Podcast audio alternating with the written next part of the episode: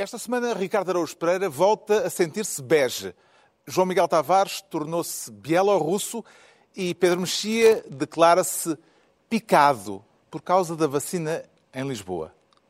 Está reunido o Governo Sombra. Desta vez estamos em Chaves, nos encontros fora da caixa.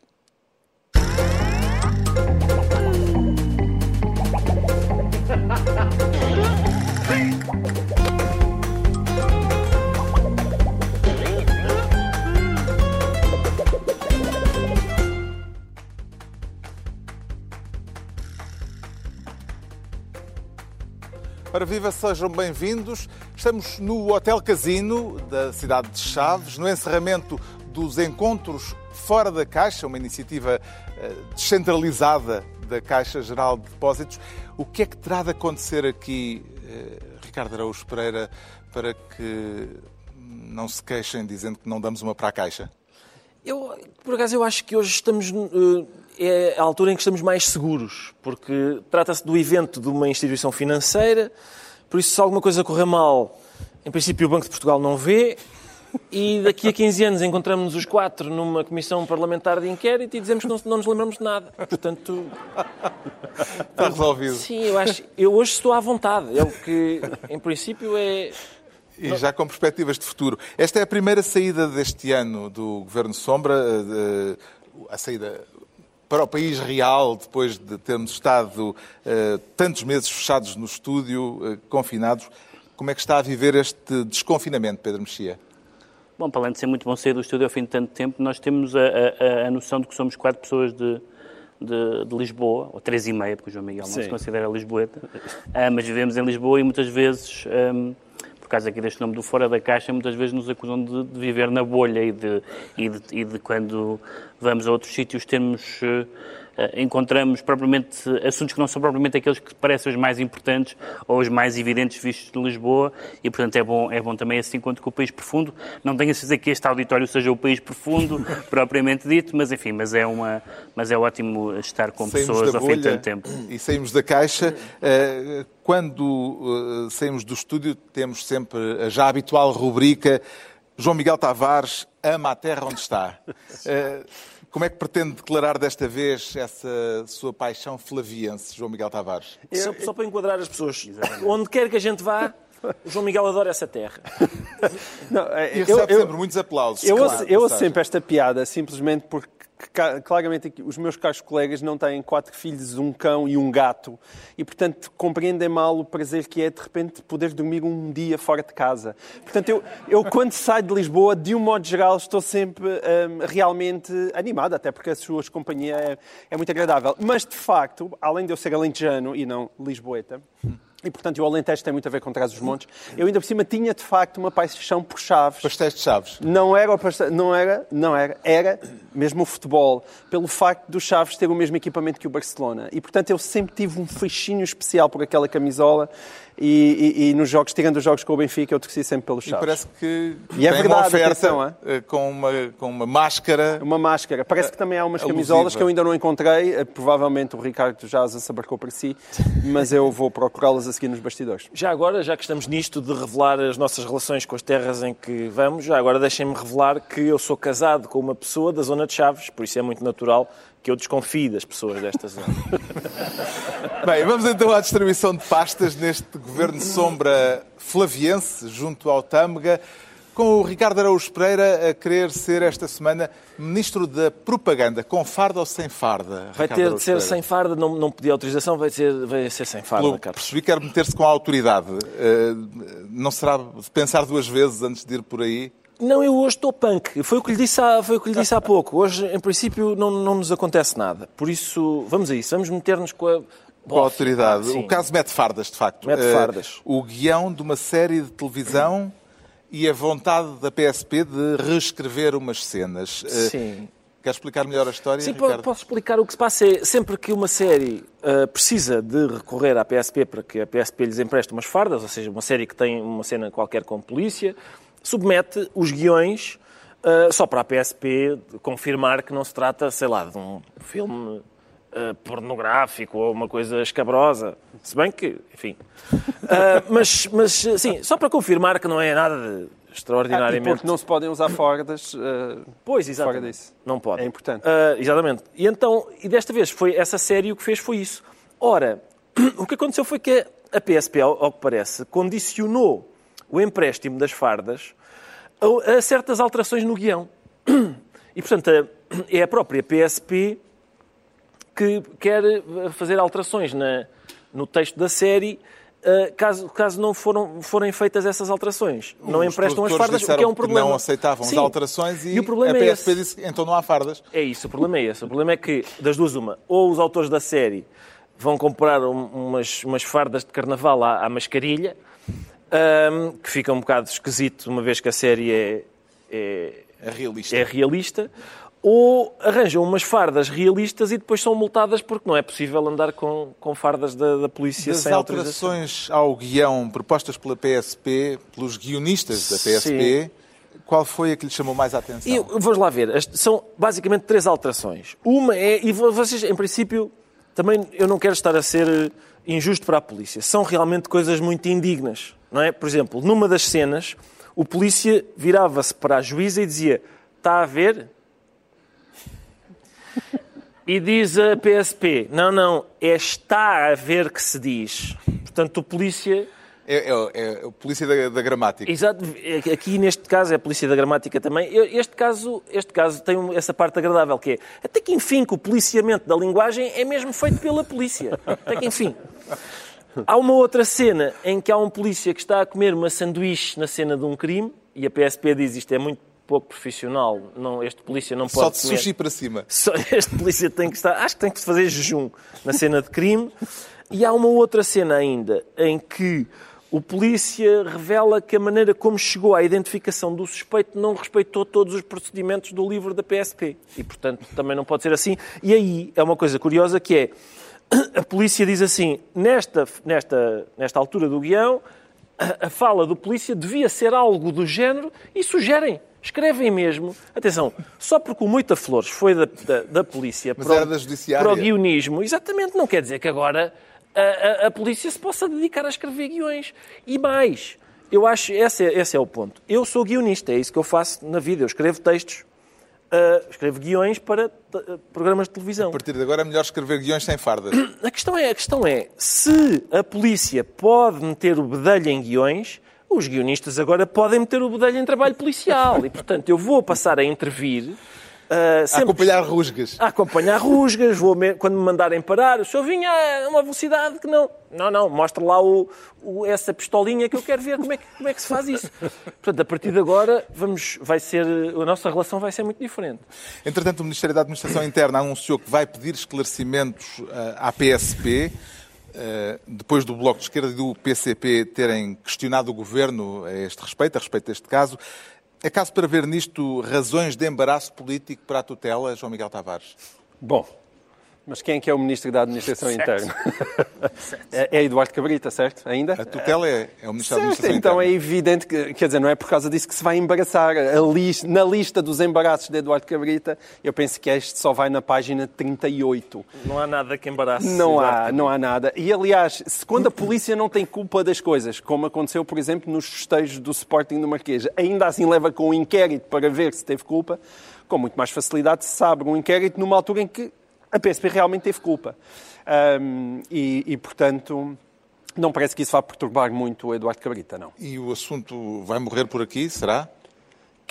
Eu não sei se o assunto vai morrer por aqui. Na Assembleia da República há mais gente a protestar e com razão. Isto, por um lado, parece uma coisa meio jocosa, por outro lado, é completamente absurdo, porque se de facto eu, quando faço um filme, não posso simplesmente replicar, sem autorização da polícia, uma farda, é evidente que isto é um caso sério, senão acabam-se as séries com polícias, ou então os polícias têm que andar com fardas, lá está, de carnaval. É, justamente, quer ajudar-nos a imaginar, Pedro Mexia, o efeito que uma atitude destas, se fosse posta em prática pelas autoridades policiais norte-americanas, eh, por exemplo, teria uh, no cinema americano?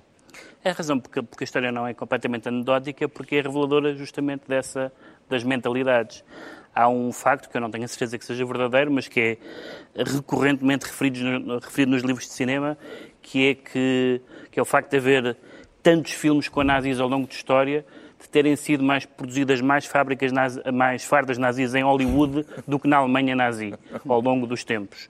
Visto que era preciso, era preciso fornecer as fardas. Uh, não sei se isso é historicamente verdadeiro, mas é, mas é muito significativo. E tem a ver com a relação com a relação uh, do cinema com, com, com, a realidade, que na América, como nós sabemos, é imediata, as coisas acontecem já há filmes.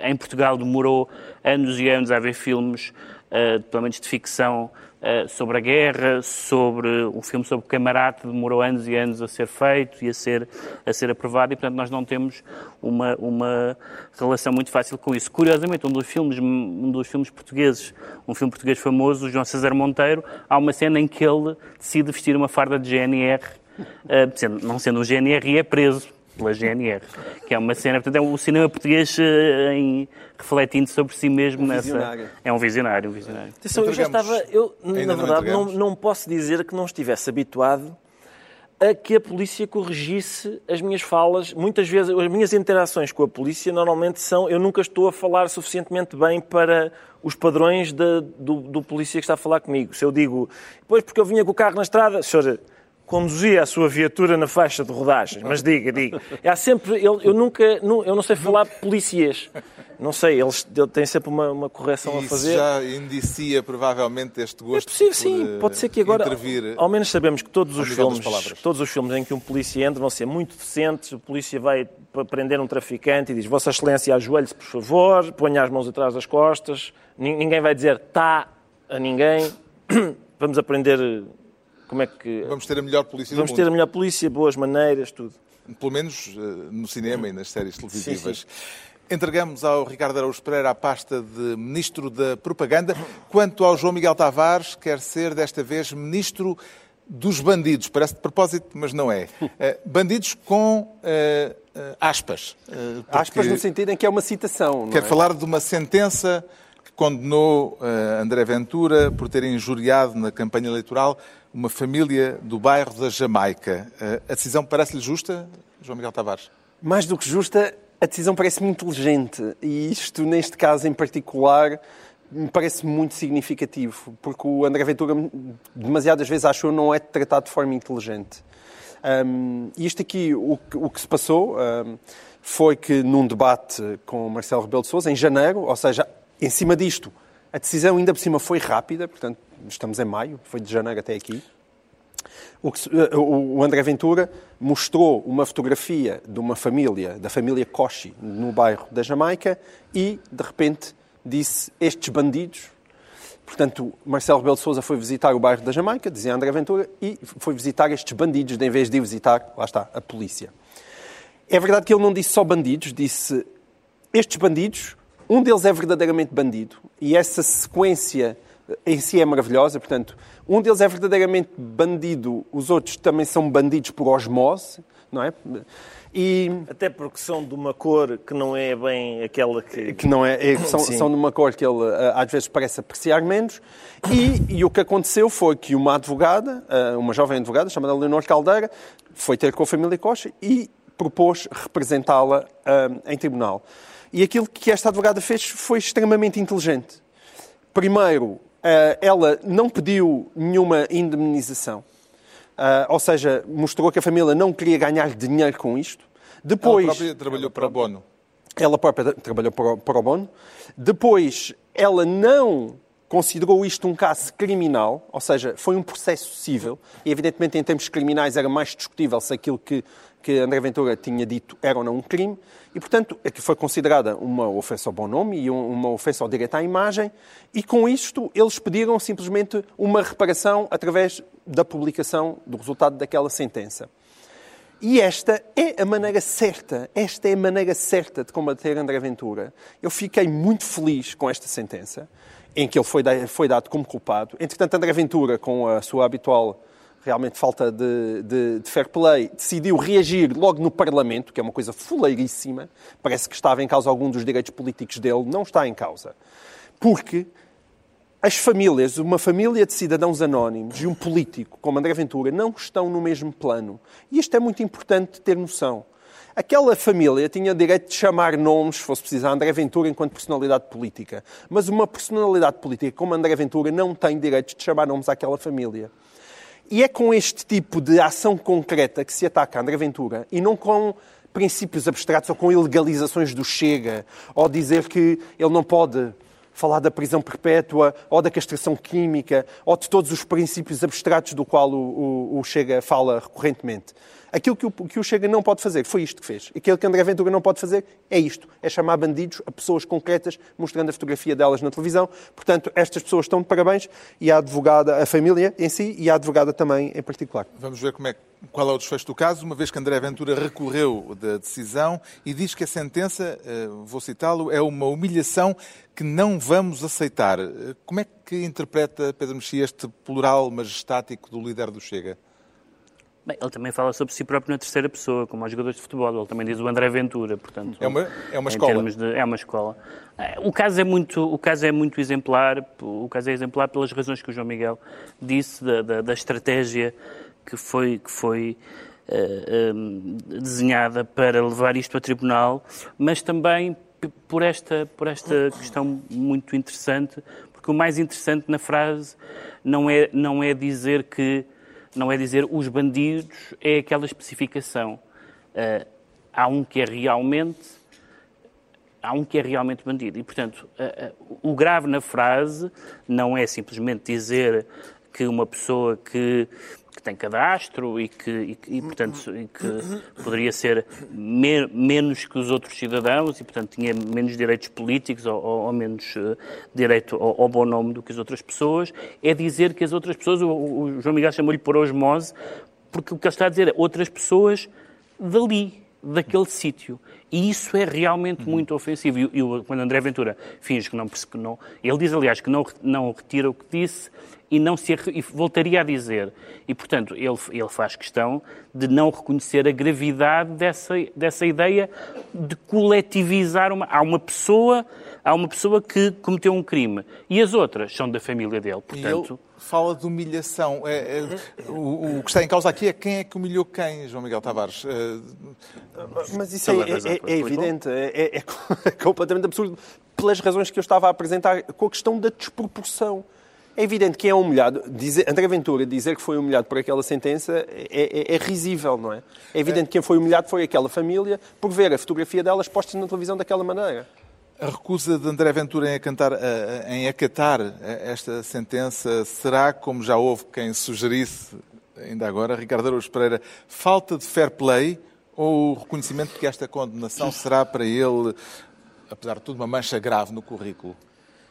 Eu acho que isto é uma aliás, já habitual tendência de André Ventura para ignorar aquilo a que nós, aqui na civilização, chamamos a lei ou que é.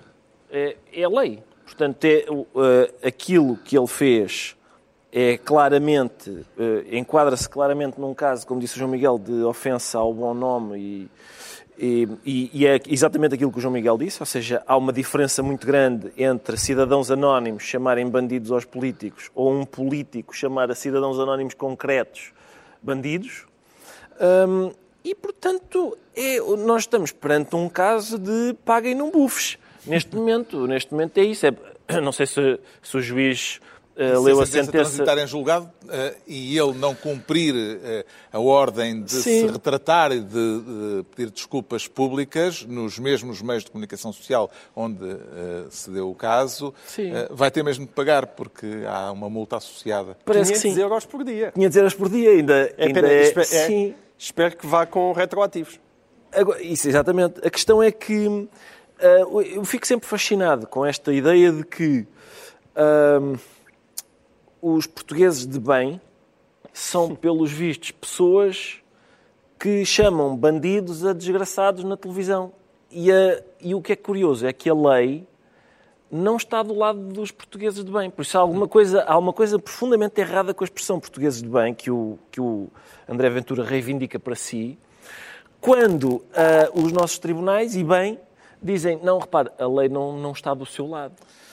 O João Miguel Tavares fica assim ministro dos bandidos, com aspas, e é a vez de o Pedro Mexia se tornar ministro do projeto. Do projeto para o país ou do projeto de poder, Pedro Mexia? Sim, há uma diferença bastante, bastante grande entre A distinção duas... foi feita pelo antigo ministro Poiares Maduro na Sim. convenção do Movimento de Europa e Liberdade. Como é que terá sido recebida uh, naquele chamado encontro das direitas uh, esta mensagem, uh, digamos, de borboleta?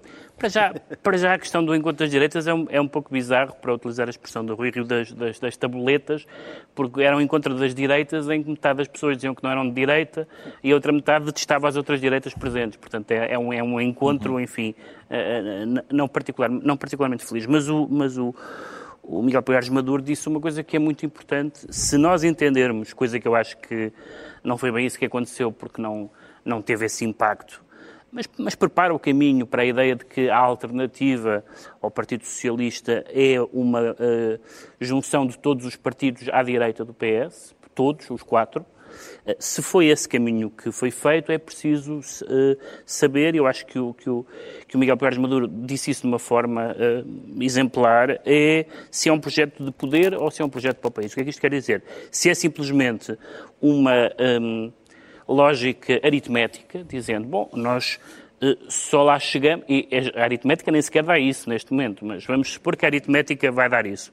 Nós temos que nos juntar todos porque uh, o espaço não socialista só junta é que chega lá, ou então o espaço não socialista tem um projeto comum e alternativo.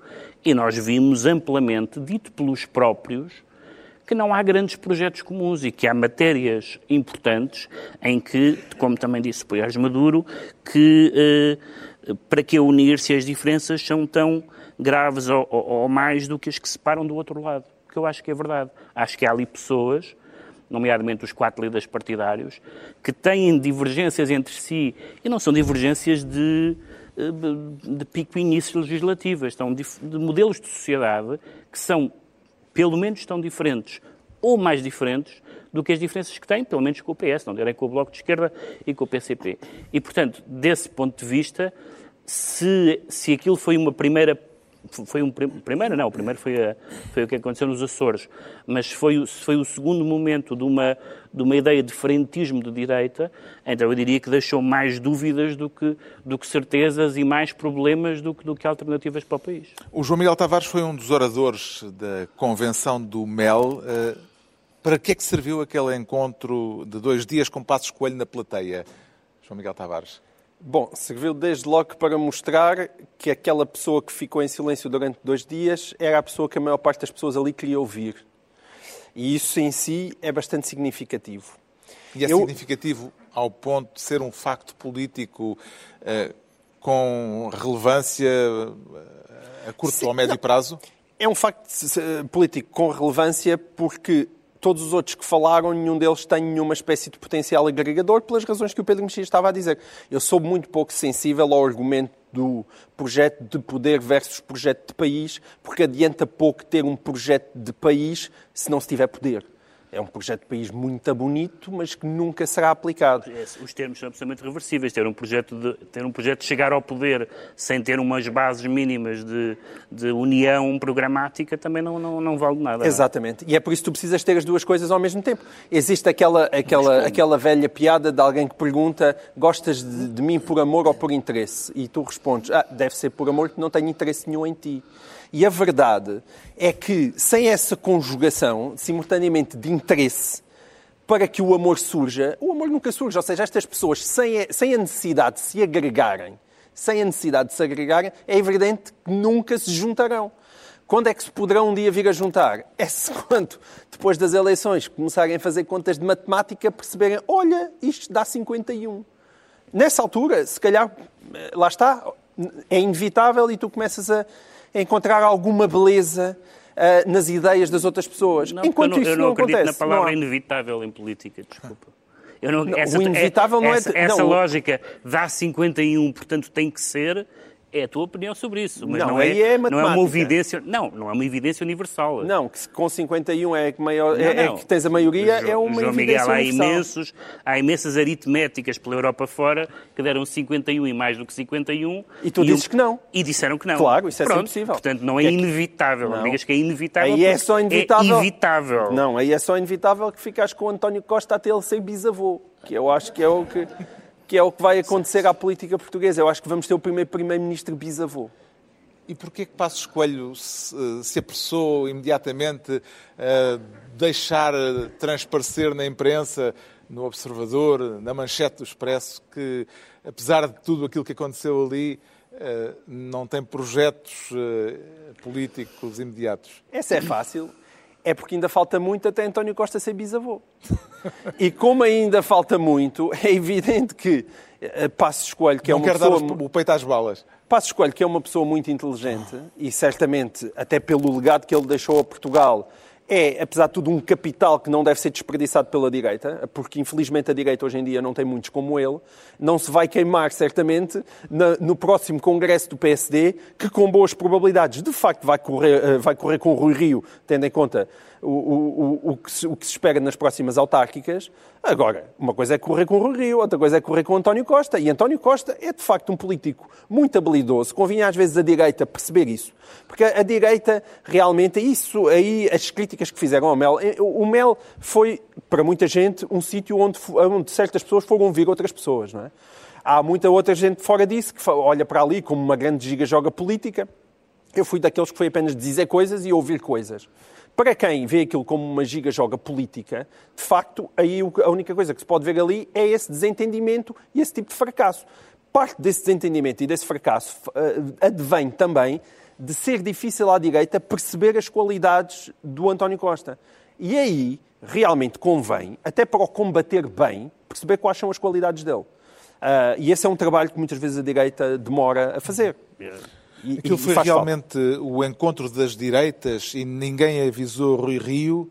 Ou o líder do PSD é que teve razão ao ir lá dizer que o partido que dirige não é de direita, Ricardo Araújo Pereira?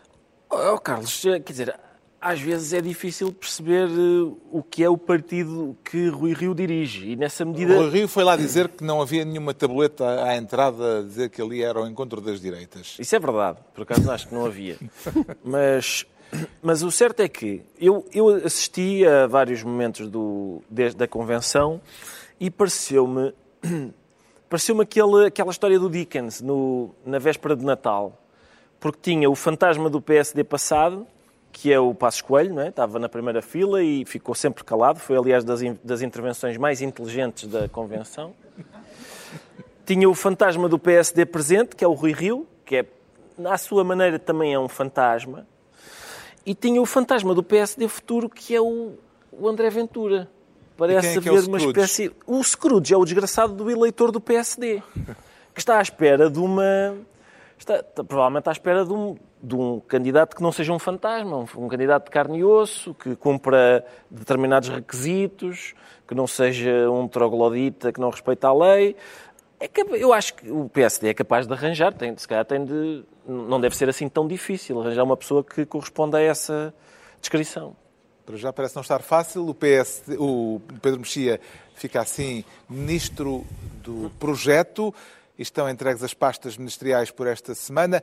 Eh, Nesta emissão especial do Governo Sombra, desta vez em Chaves, nos encontros fora da Caixa, promo- promovidos pela Caixa Geral de Depósitos. Altura agora para eh, sabermos porque é que o Pedro Mexia, ainda ele, se declara picado eh, por causa da vacina em Lisboa. Sim, por causa da vacina em Lisboa e por causa da polémica eh, que surgiu esta semana eh, com uma reação do, do Presidente da Câmara do Porto. Acha que Rui, Mira- Rui Moreira se picou? A- a- acho que se picou e acho que... e Ele já acho anda picado há algum tempo. já anda picado, mas, mas eu acho que ele, que ele, no sentido em que, em que o Presidente da Câmara do Porto interpretou uma notícia que apareceu na comunicação social da mesma forma que toda a gente interpretou, até ela ser esclarecida, ou esclarecida, ou, esclarecida, ou modificada. É, é, esse processo não a é... A indignação de Rui Moreira, só para, para explicar, uh, aconteceu por causa do anúncio de que a vacinação em Lisboa iria ser acelerada, Ele, porque os casos em Lisboa, os casos de, de, de, infecção estão a aumentar bastante. Sim, e depois foi, foi houve uma, um esclarecimento, inclusivamente um telefonema do, do, do secretário de Estado, Uh, mas que não convenceu o Rui Moreira. Mas que, não, mas, mas, mas que não convenceu e, portanto, a indignação, se, se, essa, primeira, se essa primeira indicação que apareceu no, nos jornais, nos jornais online, pelo, pelo menos, fosse uh, verídica, isso seria muitíssimo problemático, para dizer o menos, e Rui Moreira não precisa de grandes pretextos para, para atacar o centralismo, esse então seria, eh, seria uh, o tratamento desigual na verdade, depois o que, o que os esclarecimentos uh, que foram dados uh, depois disso têm a ver com um, reforços na vacina onde as taxas de cobertura são mais reduzidas, e que inclui também o Algarve, inclui também o Norte, etc. E a coisa aparentemente ficou sanada. Evidentemente, Rui Moreira ficou na sua, dizendo que, uh, que isso não foi um esclarecimento, mas foi um recuo em relação à primeira, à, à, ao primeiro anúncio. Se o primeiro anúncio era o anúncio real, e se, se, o que, se o que o Ministério queria dizer foi aquilo que realmente disse, então houve, então era uma ideia muitíssimo criticável e, e, e que justificava essa indignação. Se foi, como, como o Ministério sugere, uh, se foram os jornalistas que perceberam mal, ou se foi a linguagem que não estava adequada, ou se foi outra coisa qualquer, bom, uh, o que é certo é que é que isso não vingou e seria, e seria, seria de facto um pouco escandaloso. Houve ali um pequeno caso, em todo caso foi relativamente ultrapassado, embora Rui Moreira uh, não tenha foi, não foi ultrapassado uma vez mais justamente. insistido no, na ideia do favorecimento de Lisboa. Rui Moreira diz, por exemplo, que, eh, que, que, que as medidas de vacinação com, com certas câmaras, incluindo a de Lisboa, têm sido mais, têm sido mais negociadas e têm sido mais... Uh, consensualizadas, como se diz agora, do que com outras. E, portanto, ele interessa-lhe, evidentemente, sempre, ainda mais em ano de eleições autárquicas, uhum. essa, essa, essa guerrilha. Uh, uh, convém que não lhe deem razão para que isso seja verdade. E seria lamentável que aquela notícia, tal como nós todos a lemos online na primeira versão, fosse a versão real. Entretanto, o Conselho de Lisboa foi colocado em alerta sanitário pelo crescimento do número de infecções acompanha o Presidente da República, João Miguel Tavares, na ideia de que talvez seja necessário alterar a atual matriz de risco? Pois, as minhas capacidades de análise epidemiológica não são as mais apuradas da pátria, portanto eu não me queria esticar muito por aí.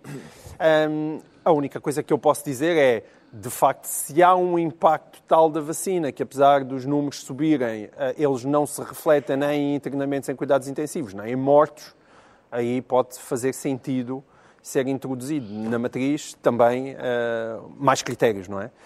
Um, porque parece-me absurdo alguém achar que se vai outra vez recuar excessivamente e voltar a fechar a economia toda se isso não tiver uma implicação concreta, não é? Não é só os números de infectados, é ok, quantas pessoas estão aí para os cuidados intensivos, quantas pessoas estão outra vez a ficar ligadas à máquina. Em todo um, caso, ainda não se percebeu bem o que é que determinou este crescimento dos casos, sobretudo na região de Lisboa? Não, pois é, Carlos, não, ainda não. Eu não faço a menor ideia do que é que possa ter sido. Uma coisa para, de repente, um surto uh, que atinge o centro de Lisboa uh, e a população mais jovem, não faço ideia, não, não estou a recordar de nada que possa ter acontecido que tenha conduzido a, a, esse, a esta situação. A essa situação.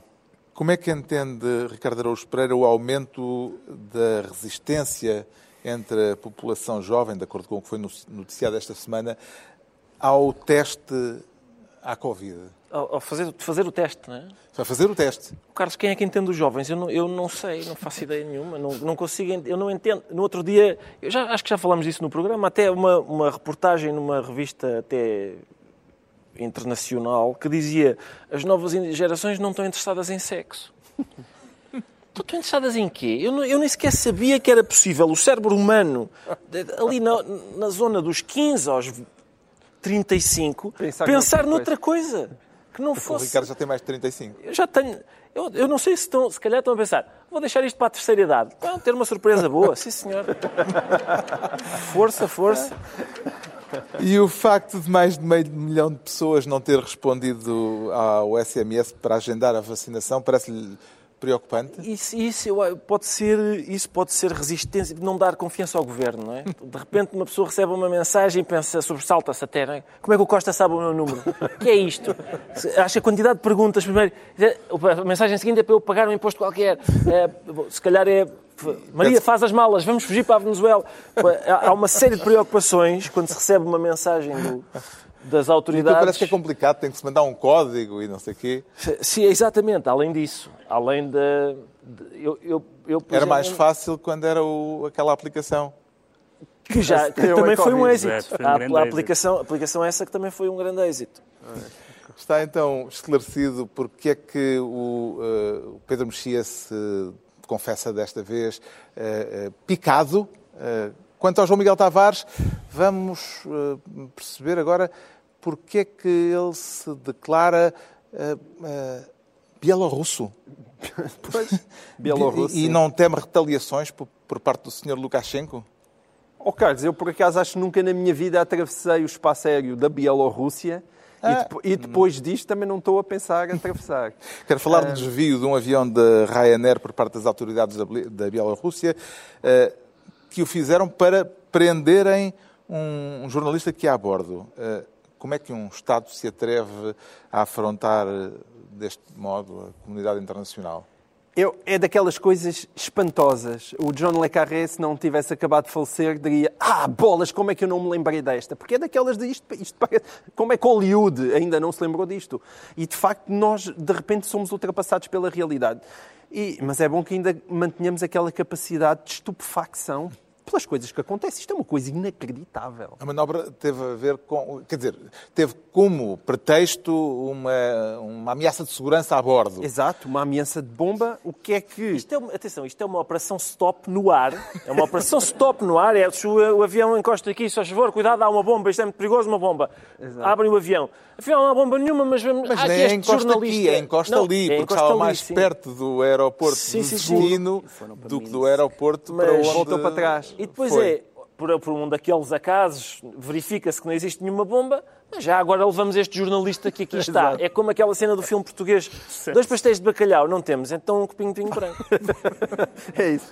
E se tivessem ligações, se calhar podiam também ver se, se havia ali fardamento ilegal dentro daquele, dentro, dentro daquele avião. Agora, a, minha, a outra, o outro aspecto disto é é se fosse um, um, avião da United Airlines, em vez da Ryanair, se isto acontecia. Ou seja, se fosse um avião americano, em vez de um pobre avião de uma companhia europeia, se o Sr. Lukashenko se atreveria a uma coisa destas. Uhum. E eu desconfio que não se atreveria. A reação de condenação internacional foi quase unânime, eh, embora tenha sido notado o silêncio de Moscou. E em Portugal, uma deputada municipal por Lisboa do PCP, Lúcia Gomes, eh, veio dizer na televisão que é preciso pesquisar e perceber, e estou a citá-la, quem é aquela personagem, eh, eh, referindo-se ao jornalista que foi preso naquelas circunstâncias e dizendo a representante do PCP que o jornalista em causa tem ligações com a extrema-direita. Eh, Parece-lhe que há aqui uma tentativa de justificar o que aconteceu, Pedro Mexia?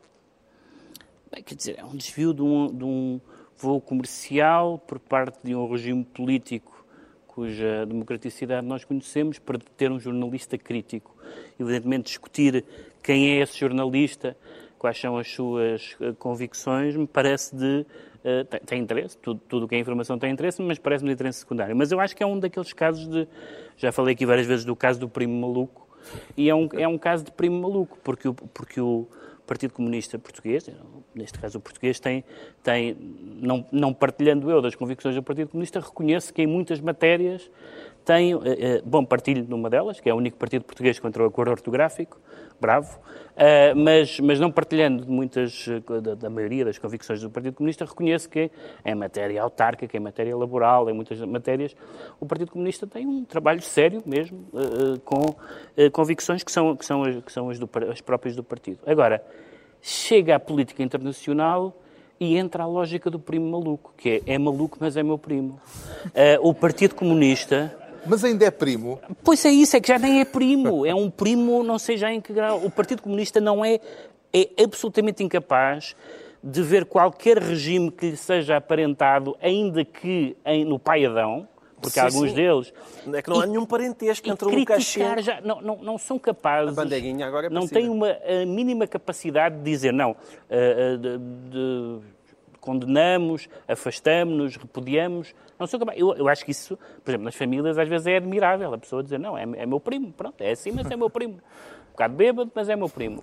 Mas Será um apego ao cirílico?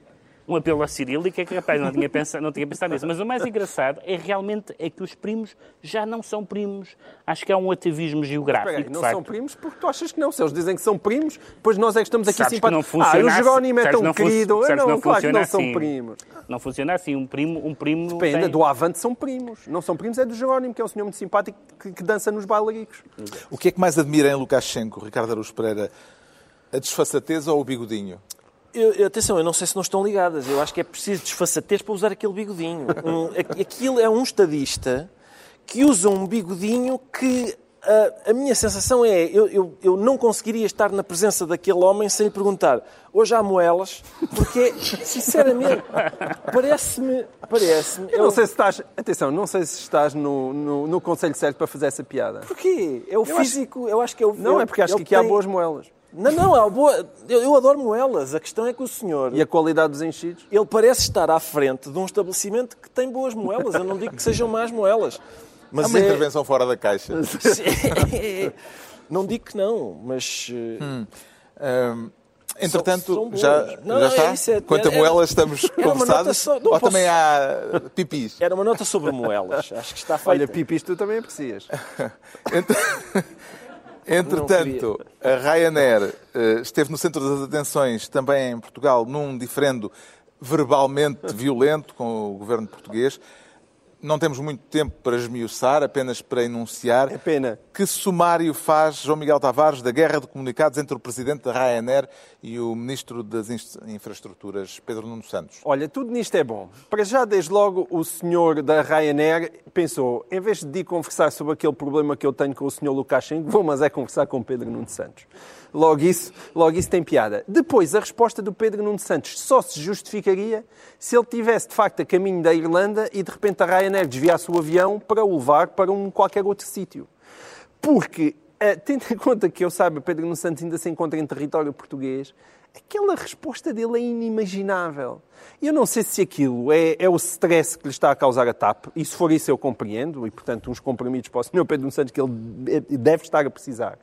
Mas eu não tinha saudades de Pedro Nuno Santos até as, até as pernas lhe tremiam, que foi o tom que ele utilizou com alguém que fez o quê? O que é que fez o- a, Ryanair? Que coisa louca fez a Ryanair? Fez o seguinte, foi a tribunal. Não, a reação Foi a não tribunal. foi ao ir a tribunal. A reação foi ao comunicado, pelo que percebi, em que o CEO da Ryanair diz que o governo português eh, critica as opções eh, políticas do governo português em relação à TAP. Não, não foi só isso. O comunicado era bem mais profundo do que isso. E o comunicado vinha com, oh, uma, além de uma série de indignações, vinha também com uma série de ameaças. Ameaças concretas de um ministro da- da- das infraestruturas a uma companhia aérea. E sobre as, as questões do mercado laboral, a dizer que não, não podiam contar com a nossa colaboração, nem sequer com a nossa indiferença. Só faltou dizer, ai, que, ah, queres, continuas assim? Ai, tu apanhas. Isso não é normal. Isso não é normal. E, e isto tem a ver com, com aquelas escadinhas que, que relacionadas com o tempo que um determinado partido está no poder, em que vai subindo a, a escadaria da arrogância até chegar a um ponto em que as coisas são muito desagradáveis. E foi isso que aconteceu A neste caso. propósito do que é e não normal, eh, Ricardo Araújo Pereira, parece-lhe normal que o CEO de uma empresa estrangeira venha dar conselhos de gestão ao governo português? Bom, vamos lá ver. Uh, Parece-me normal alguém achar que o governo português precisa de conselhos. Isso por um lado. Uh, que seja um CEO de uma empresa estrangeira, acho menos, menos indicado. Que seja o CEO da Ryanair, menos ainda. Eu acho que o que este caso tem é que entre o Pedro Nuno Santos e a Ryanair, nesta disputa, também só se estraga uma, uma casa, não é? Fica, fica, é, é agradável porque uh, fechavam-se os dois num quarto escuro uh, e deitava-se fora à chave. Como é que vê este Nem caso, eu Pedro sou tão Mexia? cruel como tu, porque eu acho que Pedro Nuno Santos é um, é um ministro competente, é- mas é muito fogoso. Agora, vir Sim. para aqui dizer A Ryanair o que quer é lucro. Uou! Pedro Mexia. Uma empresa privada Este que quer foi, lucro. foi o segundo caso da semana de desvio de aviões, porque desviaram, desviaram os aviões para uma conversa que não faz sentido nenhum. O CEO da Ryanair uh, uh, definiu a discussão como foi uma discussão interessante, embora inútil, que é, uma, é um sumário interessante de uma discussão. Uh, e, de facto, as duas coisas são absurdas. Não digas mal do nosso programa, São, são, são, não, não, pelo contrário. É absurdo que um CEO de uma, de uma companhia aérea privada estrangeira opine sobre como é que o Estado português, ou um Estado, outro Estado, deve, deve gerir as, suas, as, suas, as suas empresas, o dinheiro dos seus impostos, o dinheiro público, tudo isso.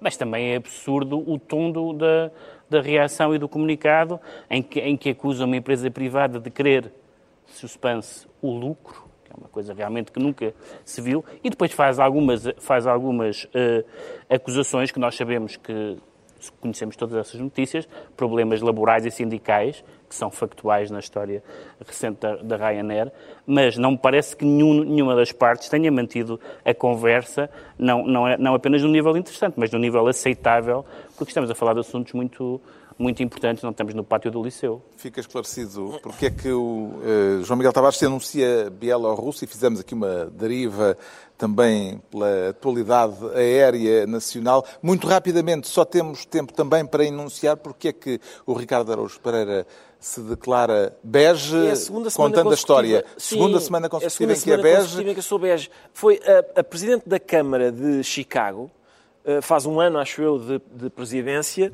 e, e, disse que queria, que, uh, se, queria ser entrevistada apenas por jornalistas negros. E, portanto, a questão é, uh, eu, eu, gostava de assinalar esta magnífica simetria, porque há, há, há duas semanas tivemos um jornalista a designar uma responsável política com, pela, pela cor da sua pele. E agora temos uma responsável política a designar os jornalistas que pretende ter à sua frente pela cor da sua pele. E eu acho que se há caminho uh, sensato para resolver problemas sérios como os do racismo, acho que é este. Pomos a bolinha da ironia. É melhor, não sei qual, de que cor é a bolinha é da ironia, mas... Hoje em dia é, há muita leitura literal. Pois Portanto, bem sei, é melhor... bem sei. Não, não sei se estamos em geminação política com a cidade de Chicago, mas achei admirável isto. É, é, quer dizer, o problema, o problema é sério, não é? Um, a ideia de resolvê-lo. Não foi só isso, porque ela diz que a cobertura negativa de, quem, de que ela tem sido alvo é preconceito racial implícito. Exato. Portanto, se ela é criticada como mayor de Chicago, só pode ser por essa razão. O que me parece uh, o caminho para o desastre em termos argumentativos do escrutínio dos políticos. É? Um jornalista latino, que portanto estava habilitado, estaria habilitado a, ser, a, entrev a entrevistá-la, recusou, dizendo uma coisa que me parece sensata, que é quem escolhe os jornalistas que a vão entrevistar somos nós, minha senhora. Claro. Também está bem, está bem dito. Com isto está na altura dos livros e eu trago esta, desta vez um pequeno ensaio, um livro que se lê em menos de uma hora, eh, publicado originalmente nas páginas da revista New Yorker, começou por ser um, um ensaio da New Yorker, eh, eh, chama-se Notas sobre o Luto e a autora é a escritora nigeriana de, de, língua inglesa e radicada nos Estados Unidos, Shimamanda Ngozi Adichie, eh, que consegue neste livro eh, a mesma eh, capacidade de clareza e a mesma força empática que teve já num outro ensaio que se tornou uh, célebre, que aliás deu uma conferência TED intitulado esse outro. Todos devemos ser feministas. Desta vez o propósito é mais íntimo, é menos político e eh, o título Notas sobre o Luto explica basicamente tudo eh, acerca do que se trata. O pai de Shimamanda Ngozi Adichie eh, morreu de repente e, confrontada com essa perda súbita e traumática, a escritora tenta pôr ordem nessa experiência, concluindo que o luto é uma forma cruel de aprendizagem e é dessa aprendizagem que ela nos fala. A edição é da Dom Quixote. Quanto ao João Miguel Tavares, traz também, esta semana, uma, um livro de caráter ensaístico. Uh, sim, é, é, sobretudo um conjunto de crónicas, mas as crónicas do António Guerreiro são de facto crónicas ensaísticas. Uh, ele simula muitas vezes uma espécie de distanciamento em relação aos assuntos do que fala, como se pusesse naquele lugar em que só ele exatamente é que está a ver a questão da maneira como ela deve ser vista e a questão como ela deve ser posta. Mas ainda assim, isso faz com que ele seja uma personagem muito singular dentro uh, da crónica portuguesa e das pessoas que escrevem nos jornais. E essa singularidade, para mim, é aquilo que é mais importante, pode ser encontrado num cronista. E, portanto, este, este conjunto de crónicas uh, tem aqui muito texto que se recomende, uh, incluindo uh, um texto em que me acusa de aforismos irresponsáveis. E, portanto, é sempre um prazer poder uh, recomendar livros onde dizem mal de nós próprios e muitas vezes com justiça. O Pedro Mexia traz também um ensaio uh, sobre arte contemporânea. É um ensaio que se chama A Crela da Arte Contemporânea, de um filósofo e professor de estética chamado Marcos Jiménez, uma edição da Orfeu Negro, e é, e é, um livro, é dos livros mais, mais uh, claros sobre esta matéria. O livro já tem uns anos, foi publicado em 2005, e é um livro sobre uh, tudo o que aconteceu nos últimos 100 anos desde o Marcel Duchamp ao pós-modernismo, a arte conceptual, a arte bruta, uh, e à forma como nós ficámos, nós e as várias gerações, foram fica, ficando perplexas sobre, quanto à pergunta o que é a arte, quais são os critérios, o que é o gosto, quais são os conceitos, e ele faz um, um historial, uh, faz uma, uma, tem um percurso histórico ou crítico sobre isso que é muito útil para nós nos uh, guiarmos nas nossas perplexidades. O Ricardo Araújo Pereira traz Alberto Pimenta. Exatamente. É um livro que se chama Ilíada, do professor Alberto Pimenta, de quem eu tive uh, enorme sorte de ser aluno, ainda que durante um período muito breve. Já na semana passada também trouxe um professor. Exatamente, é. Estou, estou a aproveitar para dar graça a professores já para além do, Sim, da altura era, em que, em que era isso... Antes, era, Sim, era antes, antes, devia ter sido antes. Exame, Agora não adianta.